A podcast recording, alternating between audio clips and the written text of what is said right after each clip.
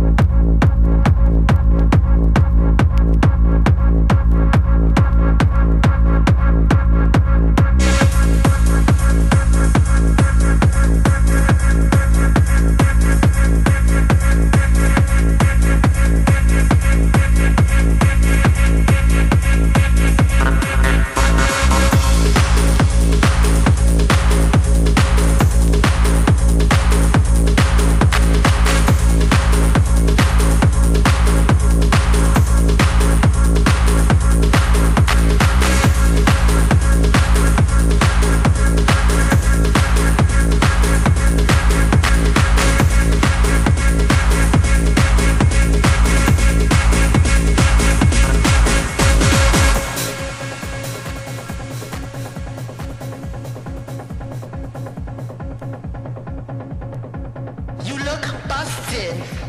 Your face is busted. Your sagging ass is busted.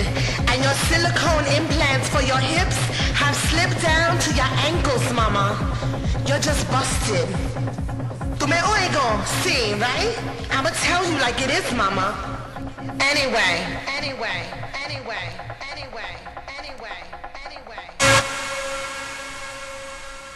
Listen to me, mama.